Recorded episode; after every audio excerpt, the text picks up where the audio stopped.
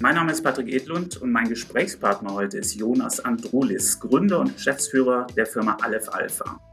Das ist ein deutsches Startup-Unternehmen im Bereich künstliche Intelligenz oder kurz KI. Ähm, Aleph Alpha ist aber kein gewöhnliches Startup-Unternehmen, sondern sozusagen ein Hoffnungsschimmer für den Digitalstandort Deutschland und Europa. Und zwar, weil das Unternehmen in der Lage ist, mit den KI-Giganten in USA und China mitzuhalten oder sie sogar zu überflügeln. Und das tut es in einem Bereich, der zu den gängigsten und bekanntesten, aber auch schwierigsten Anwendungsfällen für künstliche Intelligenz gehört, nämlich die natürlichen Sprachen. Jonas, ich würde dich bitten, zu Beginn unseres Gesprächs einfach mal kurz zu umreißen, was macht Aleph Alpha? Ja, äh, danke, äh, freue mich hier zu sein.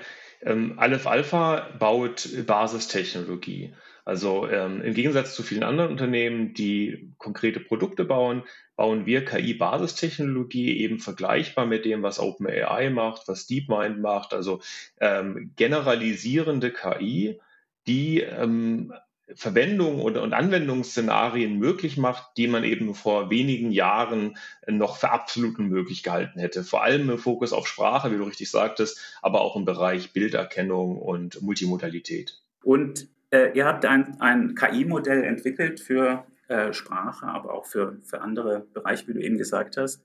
Und ich würde das gerne in etwas breiteren Kontext stellen. Und zwar im Kontext der Frage, was kann KI, was kann es heute und was kann es in 10 und 20 Jahren? Und da gibt es ja eine große Bandbreite von Aussagen zu dem Thema. Also zum einen gibt es seriöse Wissenschaftler, die, die davor warnen, dass, dass KI eines Tages die Weltherrschaft übernehmen könnte. Auf der anderen Seite ist die, die alltägliche Erfahrung, die jeder von uns hat mit KI-Anwendungen, sei es Sprachassistenten oder Übersetzungsprogramme, die ja oft recht ernüchternd sind. Und dann denkt man, ja, das mit der Weltherrschaft der KI, das werde ich jedenfalls nicht mehr erleben.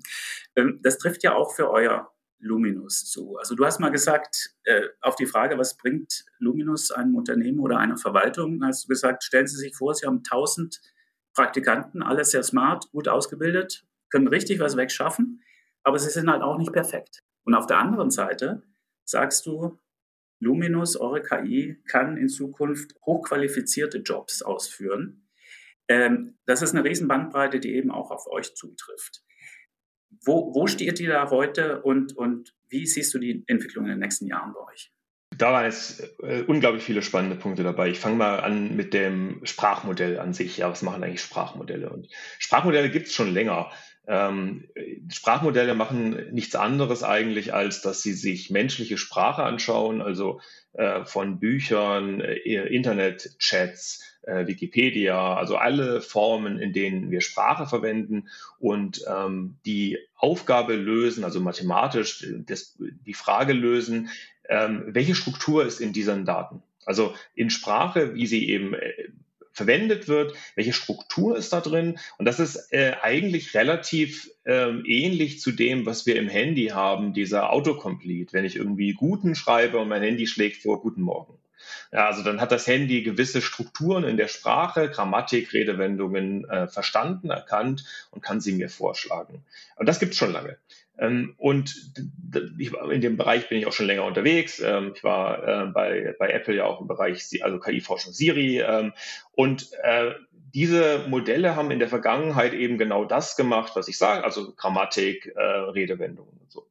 Und der, der Durchbruch, der auch bei mir dann dazu geführt hat, dass ich innegehalten habe, war, die Tatsache, dass äh, ein Modell, was, was eigentlich genauso gebaut ist wie diese Sprachmodelle der Vergangenheit, einfach dadurch, dass es sehr, sehr groß war, plötzlich Dinge gemacht hat, die man vorher für unmöglich gehalten hat. Und nicht nur ich für unmöglich gehalten hat, sondern all die Leute, die noch viel tiefer in den Themen drin sind, mit denen ich gesprochen habe, haben alle gesagt, äh, diese Art der Modellierung wird nie dazu führen, dass so ein Modell zum Beispiel logische Fragen richtig beantwortet. Ja, und, und das ist dann eben passiert. Und das hat für mich so diesen, diesen Moment ausgelöst, dass ich gesagt habe, hier passiert scheinbar etwas, was ähm, von fundamentaler Bedeutung ist. Und was war das? Was, was war da dieser Durchbruch? Also der Durchbruch, den haben gar nicht wir gemacht, sondern den hat äh, OpenAI im Prinzip gemacht. Ähm, und also Entschuldigung, eine Firma, eine Firma in den USA, Richtig, genau. Ähm, die ursprünglich Open, Open Source entwickelt hat und jetzt, glaube ich, die Rechte an äh, Microsoft exklusiv äh, lizenziert hat. Ist das korrekt? Genau, genau. Sie sind gestartet mit einem non, als Non-Profit, äh, mit Open Source Gedanken, sind mittlerweile, haben sie eine Milliarde von Microsoft für exklusive Nutzungsrechte bekommen und so. Also hat sich sehr gewandelt, was sie machen. Der, der Name ist noch open, der Rest ist nicht mehr open. Ähm, und äh, die haben äh, mit, mit GPT-3 ein Modell veröffentlicht, was eigentlich alle Forscher in dem Gebiet fundamental überrascht hat. Weil es eben in der Lage war, nur dadurch, dass es Sprache gelesen hat, also dass es die, die äh, aus der Vielzahl der menschlichen Texte äh, Strukturen gelernt hat, plötzlich in der Lage war, inhaltliche Aufgaben zu lösen, wie Texte zusammenfassen, wie ein, ein Gespräch zum Thema führen, wie logische Fragen richtig beantworten. Ja. Das, das war insofern absolut äh, fundamental, weil es immer diese Meinung gab, die Intelligenz, der Kern unserer, unserer geistigen Schaffenskraft, ja, der ist eben komplex zu replizieren. Das ist nicht so einfach äh, nachzubauen. Und diese Modelle sind zwar äh, schwer zu bauen im Sinne, weil sie sehr groß sind und weil man besondere Engineering Skills braucht, aber sie sind in der Modellierung, machen sie nichts Komplexes. Also sie modellieren einfach die äh, hochdimensionale Komplexität in einer enormen Vielzahl von Texten. Ja, und das war, das war im Prinzip der, der Punkt, wo ich dann auch gesagt habe, ähm, okay, es ist notwendig, also ja, damals meine Vermutung, diese Entwicklung läutet eine neue Generation der KI ein ja, äh, im Vergleich zu den äh, anwendungsspezifischen, ähm, auf, auf menschlichen Trainings, von Menschen erzeugten Trainingsdaten trainierten Spezialistenmodelle der Vergangenheit, äh, jetzt generalisierende Modelle, die menschenähnliche Fähigkeiten haben. Und ähm, da habe ich damals erwartet, mittlerweile würde ich das immer noch so sehen, dass wir am, am Beginn einer Art industriellen Revolution stehen, den diese Technologie aus, auslöst. Und ähm, es gab eben zum damaligen Zeitpunkt gab es kein europäisches Team, was sich dieser Technologie angenommen hat. Und wir sind zum aktuellen Zeitpunkt immer noch also das einzige Team, was in der Größenordnung mitspielt.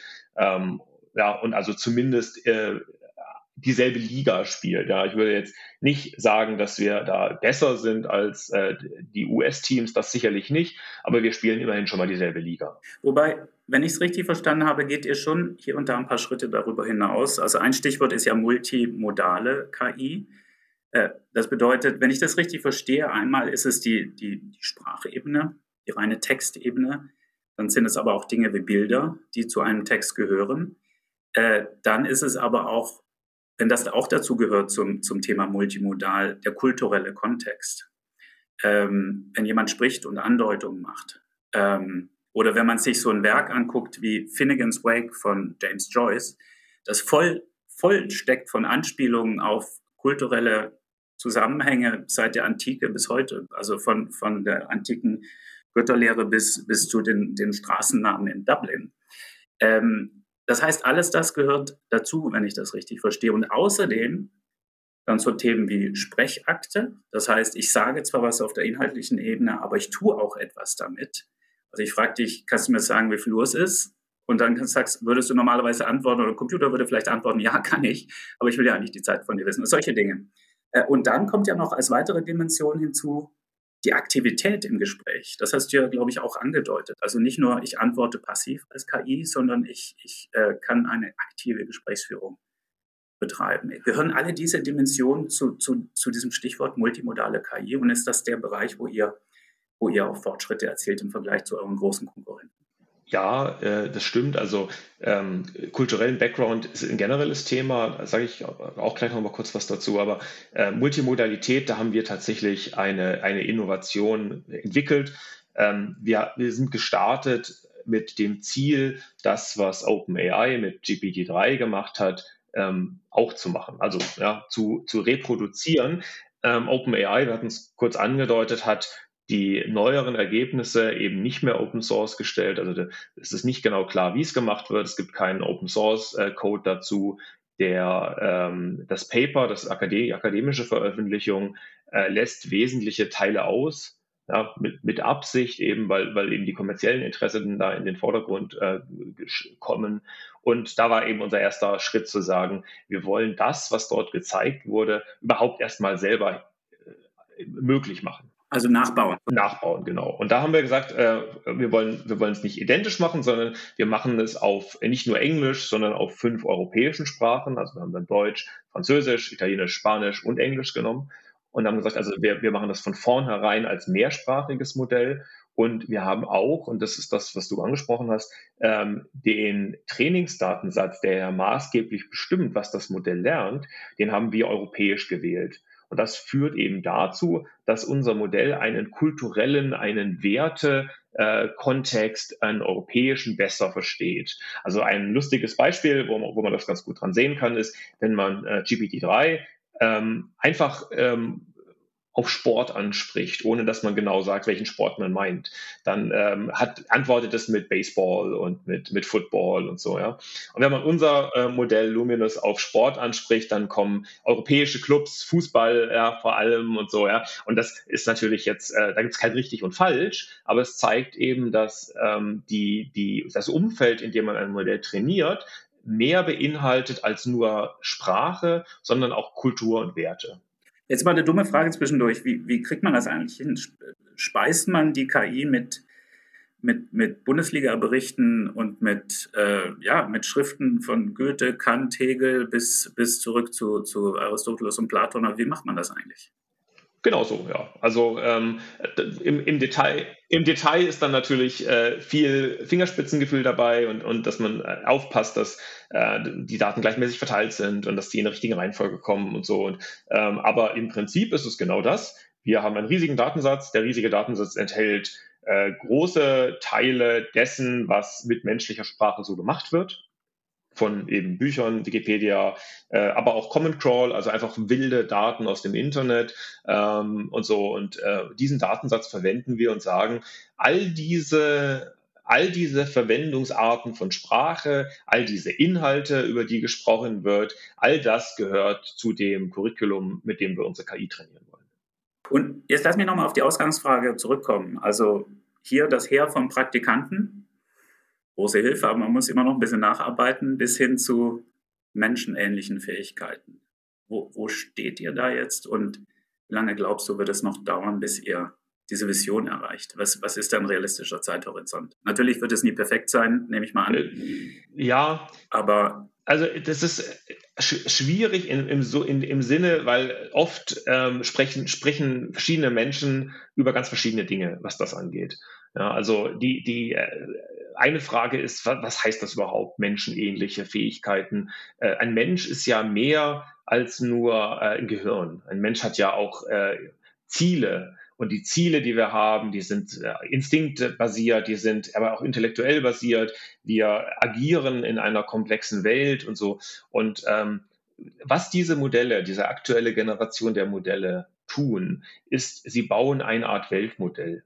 Ähm, wenn man sich die, die aktuelle äh, Wahrnehmens- und Gehirnforschung anschaut, dann ähm, kommt man zu dem Schluss, dass wie wir unsere Welt wahrnehmen, die, die, ähm, das Umfeld, durch das wir navigieren, das ist nicht rein durch unsere sensorische Wahrnehmung getrieben, sondern das ist eigentlich eine eine, ähm, eine Prediction, eine Vorhersage auf Basis eines gelernten Weltmodells, auf Basis von gelernten und verstandenen Zusammenhängen. Deswegen ist die Wahrnehmung eines, eines Ingenieurs ein ganz andere als die Wahrnehmung einer Psychologin und so. Also ja, verschiedene Menschen mit verschiedenen äh, Vergangenheiten nehmen die Welt ganz anders wahr und auch gewisse Situationen ganz anders wahr. Und das bedeutet, dass wir in unseren Köpfen eine Art Weltmodell haben, was Zusammenhänge, Strukturen, aber auch Bewertungen von gewissen äh, Situationen gelernt hat und verwendbar macht. Ähm, und dieses Weltmodell, diese Art des Weltmodells, die haben wir nachgebaut. Also das ist die, die Fähigkeit und äh, das ist so ein bisschen das, was wir verwenden, wenn wir System 1 verwenden. Also ja, ja Kahnemann, schnelles Denken, langsames Denken, ja, dieses, dieses intuitive, schnelle, reagieren, was den Großteil unserer Sprache und unserer Aktivitäten ausmacht, ist getrieben durch unser fast schon intuitiv wirkendes Weltmodell. Und das haben wir nachgebaut. Und ähm, das ist als Weltmodell auf menschlichem Level. Also dieses Weltmodell ist äh, ungefähr äh, genauso mächtig wie das Weltmodell von Menschen. Ein Mensch hat aber mehr als ein Weltmodell und ein Mensch macht eben in jeder Situation mehr als nur einmalig das Weltmodell ausführen. Wir haben eine Art Denkschleife, wir äh, erwägen Optionen, wir bewerten Situationen, wir haben in jedem Gespräch zum Beispiel ein Ziel, eine Einschätzung unseres Gegenübers und so. Also da kommen viel mehr Dinge rein als nur unser Weltmodell. Deswegen ist das Weltmodell, würde ich sagen, was wir haben, ist ungefähr ähm, Menschenlevel äh, an, an Fähigkeit. Aber ein Mensch selber besteht aus eben viel mehr aus, als nur aus dem Weltmodell. Das ist richtig, aber mh, hm, nehmen machen wir es mal ein bisschen konkreter und zwar in Bezug auf eine bestimmte Jobrolle. Ich bin zum Beispiel verantwortlich für Kommunikation in einem Unternehmen. Äh, in dieser Rolle habe ich natürlich, werden gewisse Welten ausgeblendet und, und gewisse äh, Welten oder Weltbilder spielen eine große Rolle. Wann könnte eure KI meinen Job machen? Gute Frage. Oder könnte es den machen und äh, oder könnte oder in Form eines eines Expertensystems, dass ich wirklich nur wie bei heutigen autonomen Fahrzeugen vielleicht hier und da eingreifen muss, aber große Teile könnte es selbst machen. Ja, das geht, das geht jetzt schon. Also ähm, als, als KI-Assistent ähm, verwenden wir das System jetzt schon mit Partnern im journalistischen Bereich, im, im äh, Wissensmanagement-Bereich. Wir haben jetzt gerade mit der Stadt Heidelberg ein System live genommen, was auf Basis der ganzen Informationen, die die Stadt Heidelberg den Bürgern zur Verfügung stellt, einen Gesprächspartner ähm, zur Verfügung stellt, der äh, mit dem ich all diese Informationen verwenden kann. Also ich kann in einem ganz freien, natürlichen Gespräch äh, alle Informationen erfragen und verwenden, die die Stadt Heidelberg ihren Bürgern zur Verfügung stellt. Das Ganze in fünf Sprachen. Das Ganze so, dass ich Nachfragen stellen kann, dass es auch für Nichtmuttersprachler zugänglich ist und so. Und was Vergleichbares haben wir auch schon intern äh, in, einem, in einem Unternehmen äh, gebaut, dass also Wissensmanagement, dass die, die internen ähm, Wissensarbeiter schnell die, die richtigen Informationen finden. Also das alles, das geht schon.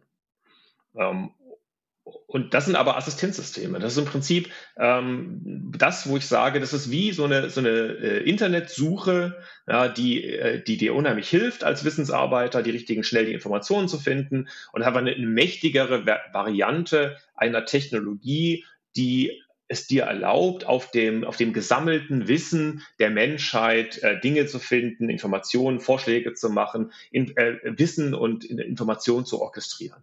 Und das andere wären dann, also die Stufe über dem Assistenzsystem, wären dann autonome Systeme.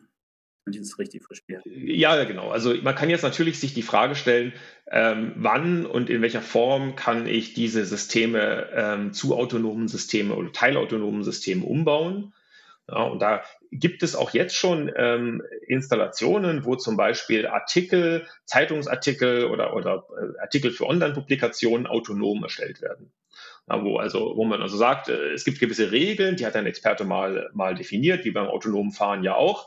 Das autonome, ja, da kommen ursprünglich mal Regeln rein, die sind so eine Art Jobbeschreibung und dann je nachdem, was, wie komplex der Job ist, welche Fehlertoleranz ich habe, also wie sicher muss es sein, dass es auf jeden Fall 100% richtig ist, äh, kann man natürlich auch Teilaufgaben autonom ähm, ähm, abbilden.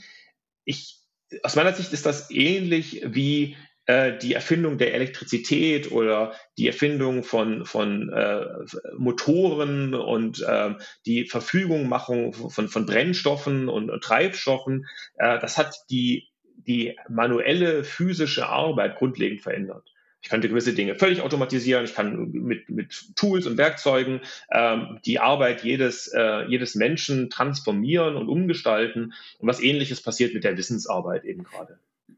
Ein Punkt noch, ähm, damit würde ich dieses Kapitel auch abschließen. Ähm, bei mir ist noch nicht, du hast vorhin gesprochen von industrieller Revolution, wie muss man sich das vorstellen? Weil im Moment haben wir, bisher haben wir viel gesprochen über, über Texte, Sprachverständnis, Dialogsysteme, Assistenzsysteme.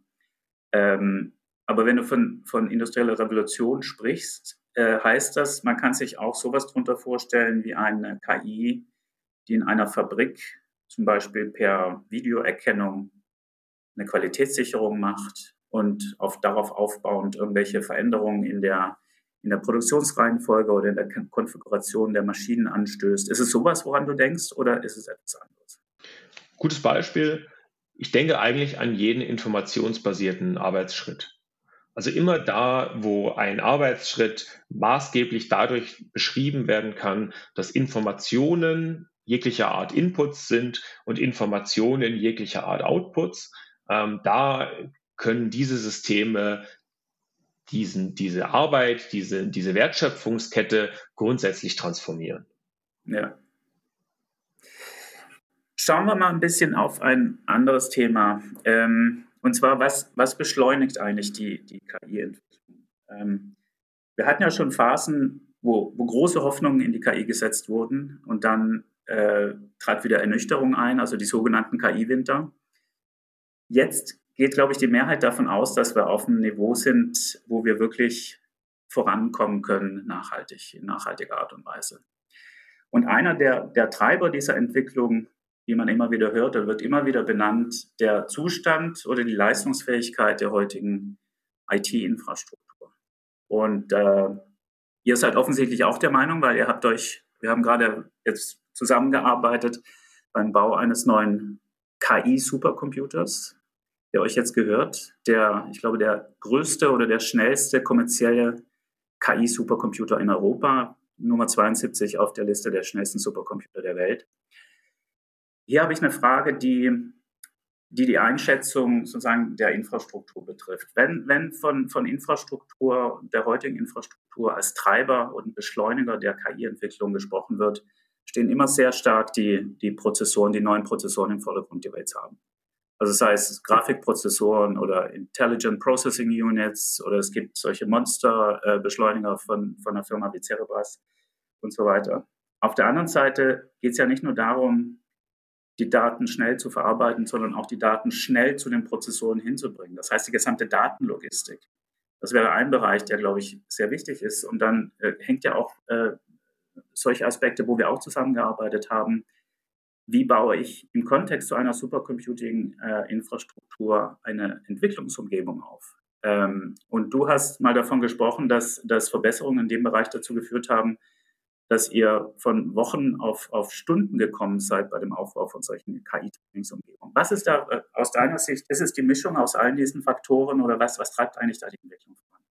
In der Tat ist in der Situation alles schwer. Also vom Aufbauen der Hardware, von der Kühlung der Geräte. Wir haben da eine, eine äh, Energiedichte äh, jenseits klassischer Enterprise-Infrastruktur. Also dann brauchen spezielle Kühllösungen. Wir haben eine Wasserkühlung bei uns im Rechenzentrum ähm, bis hin zum Betrieb aber auch der Konfiguration, du sagtest zu Recht, die Geschwindigkeit des Speichers, die Geschwindigkeit des Netzwerkes untereinander. Ja, all das sind wichtige Punkte. Und wenn man da Fehler macht, also wir hatten, wir haben verschiedene, auch mit verschiedenen Cloud-Anbietern gearbeitet. Und da gibt es zum Beispiel Clouds, die einfach entweder grundsätzlich Systeme aufgebaut haben, die untauglich sind, wo man diese Art der KI gar nicht bauen kann, oder welche, die eben Entscheidungen getroffen haben beim Aufbau, die ähm, gewisse Dinge extrem erschweren. Ja, also, also das ist knifflig und ähm, erfordert eben viel Kenntnisse und, und vorsichtiges Vorgehen, um dort die richtigen Entscheidungen zu treffen. Und dann kommt der andere Punkt, den du auch gesagt hast, der auch total wichtig ist, der Software-Layer da drauf. Also wie betreibe ich so ein Cluster, wie manage ich so ein Cluster? Äh, in unserem Fall die Frage, wir haben ein großes, äh, mittelgroßes Research-Team und ähm, wir machen nicht nur Trainings, aber einzelne große, langlaufende Trainings. Äh, wir haben auch Experimente zwischendrin. Ja. Es gibt kleinere äh, Dinge, die wir laufen lassen und verschiedenartige äh, Forschungsgebiete, die, an denen wir gleichzeitig arbeiten. Und jetzt haben wir ein, ein Rechenzentrum, das äh, sehr groß ist und auch super funktioniert. Aber äh, dann ist die Frage, wie können wir die verschiedenen äh, priorisierten, groß, kleinen Experimente effizient auf das Cluster verteilen? Ähm, wie können wir zum Beispiel dafür sorgen, wenn jetzt eine GPU ausfallen sollte durch einen Hardware-Defekt, ja, dass dann nicht äh, ein ganzes Cluster stillsteht, äh, bis jemand die EU austauscht und so. Also all diese, all diese Themen erfordern eben auch spezialisierte Management-Software ähm, auf, am, äh, äh, auf dem Cluster. Ähm, und dann hast du richtig gesagt, natürlich dann noch die ähm, Kombination von eventuell verschiedenen Beschleunigern. Äh, wir haben eine, eine Research-Zusammenarbeit ähm, mit, mit GraphCore, mit den, mit den IPUs, ähm, aber es gibt natürlich auch noch andere, mit denen wir natürlich auch sprechen, ähm, die auch interessante Technologie bauen gerade. Ich würde jetzt gerne zum Schluss noch ein bisschen über ein politisches Thema sprechen, und zwar über das Thema digitale Souveränität. Das ist ja ein Thema, das ihr sehr stark in den Vordergrund stellt äh, in eurer Kommunikation.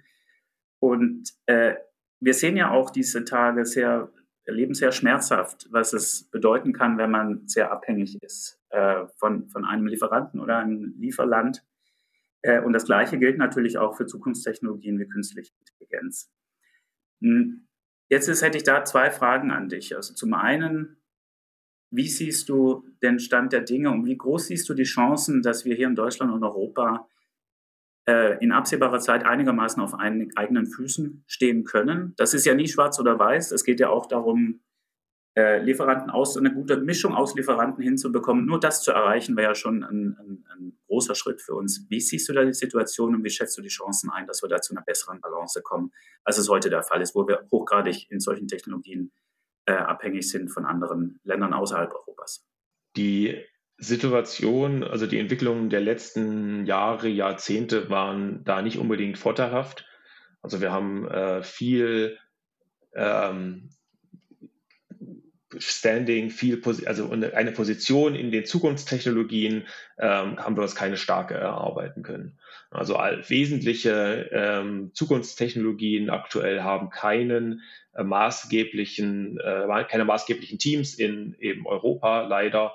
Und äh, das hat eben genau dazu geführt, dass wir auf andere angewiesen sind. Ja, sei es jetzt solche Sachen wie 5G oder äh, Semiconductor, also Halbleitertechnologie, äh, aber auch natürlich solche Sachen wie Social Media, was auch äh, wesentliche Technologien sind. Ähm, jetzt sind ist die, die USA und, und äh, Nordamerika sind natürlich unsere Freunde. Also ja, da, das ist, ähm, muss man davon nicht falsch verstehen. Ich würde jetzt schon davon ausgehen, dass äh, wir wahrscheinlich mit den USA befreundet bleiben. Ähm, nichtsdestotrotz gibt es hier zwei, zwei wesentliche Aspekte, äh, gehen wir davon aus, wie, wie vorhin gesagt, dass diese Technologie wirklich weitreichende Folgen haben wird für alles, was wir tun. Ähm, dann sind da zwei wichtige Punkte, äh, die dabei äh, eine Rolle spielen. Der eine ist, wie wird die Technologie ausgestaltet sein? Also wie können wir erreichen, dass diese Technologie in der Art, wie sie gebaut ist und äh, unseren Werten entspricht? Und ähm, im aktuellen Fall ist es so, dass die Technologie, die aus den USA kommt, die wird ähm, von der Wertevorstellung von Kollegen aus dem Silicon Valley bestimmt.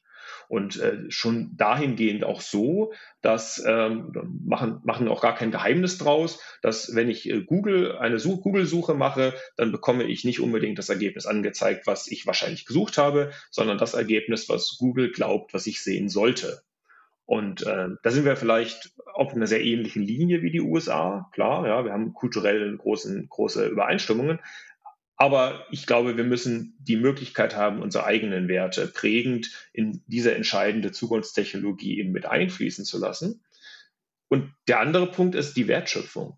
Also ja, wir, wir bauen Technologie, wir haben die nächste industrielle Revolution, wir haben mehr oder weniger die Elektrizität erfunden vielleicht. Und ähm, wenn jetzt die Zukunft so aussieht, dass wir bei jeder Verwendung dieser Technologie äh, eine, eine äh, Geld oder eine, eine Lizenz an die Aktionäre von US-Unternehmen abgeben müssen, dann besteht eben die Gefahr, dass uns diese Wertschöpfung, die wir brauchen, die wir brauchen, um die kulturellen und sozialen und gesellschaftlichen Effekte dieses technologischen Wandels zu gestalten, dass uns diese Wertschöpfung eben entzogen wird. Ja, und deswegen braucht es eine Firma wie Aleph Alpha und vielleicht auch noch andere Firmen in Europa, die das mitgestalten und die hier Steuern bezahlen. Und nochmal zur Ausgangsfrage zurück. Wie, wie siehst du die Chancen? Du hast, glaube ich, mal gesagt, das ist jetzt unsere, wir haben eine Chance, aber es ist jetzt unsere letzte.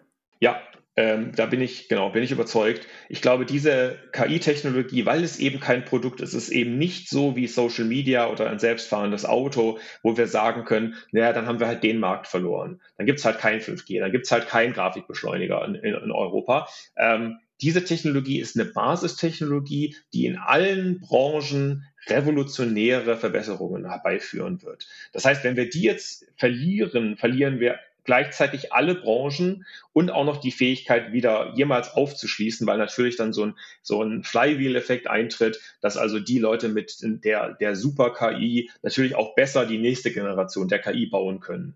Und noch ein Aspekt, und das ist dann auch meine letzte Frage an dich. Ähm, digitale Souveränität ist ja nicht nur ein nationales Thema, äh, sondern das ist auch ein Thema für jedes einzelne Unternehmen. Auch da, wenn ich in große Abhängigkeit gerate von einzelnen Anbietern, kann das problematisch sein. Äh, zum Beispiel, dass äh, der, die Anbieter können dann in sehr starkem Maße die, ihre Margen bestimmen, die Preise erhöhen äh, und solche Dinge. Jetzt nehmen wir mal an, Aleph Alpha wird, ist in zehn Jahren genauso groß und mächtig wie heute manche KI-Giganten in den USA oder China. Besteht natürlich auch für ein deutsches Unternehmen oder ein europäisches Unternehmen die Gefahr, von euch in Abhängigkeit zu geraten. Was ist dein Rat an Unternehmen? Wie sollen sie mit dieser Situation umgehen? Es ist ja nicht nur Amerika gegen, gegen Europa und so, sondern wie gesagt, es geht um die Position und die Souveränität jedes einzelnen Unternehmens, jedes Geschäftsmodells. Was ist dein Rat an Unternehmen, insbesondere in Bezug auf KI? Wie muss man, was muss man tun? Welche Kompetenzen muss man aufbauen, um da natürlich nicht die Zusammenarbeit mit Unternehmen wie großen Unternehmen äh, zu beenden, aber da in einer souveränen äh, Position zu stehen und da eine gewisse Handlungsfreiheit zu haben? Das ist eine sehr gute Frage, die wir natürlich auch schon ähm, gestellt bekommen.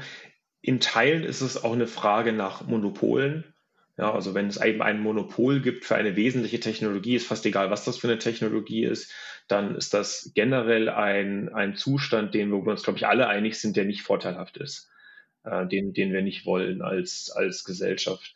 Ähm, was aber auch passiert ist, dass diese Erstellung dieser modernen KI-Systeme so komplex ist, was sowohl die Fähigkeiten angeht, was aber auch den Ressourceneinsatz angeht, dass es nicht mehr erreichbar ist. Also der, der Zustand der Vergangenheit, den wir hatten, dass äh, mittelständische Unternehmen sich äh, fünf oder zehn äh, Data Scientists und, und Machine Learning äh, Experten einstellen konnten und dann ihre eigenen KI-Modelle bauen konnten, das ist mit diesen, mit der neuen Generation nicht mehr möglich.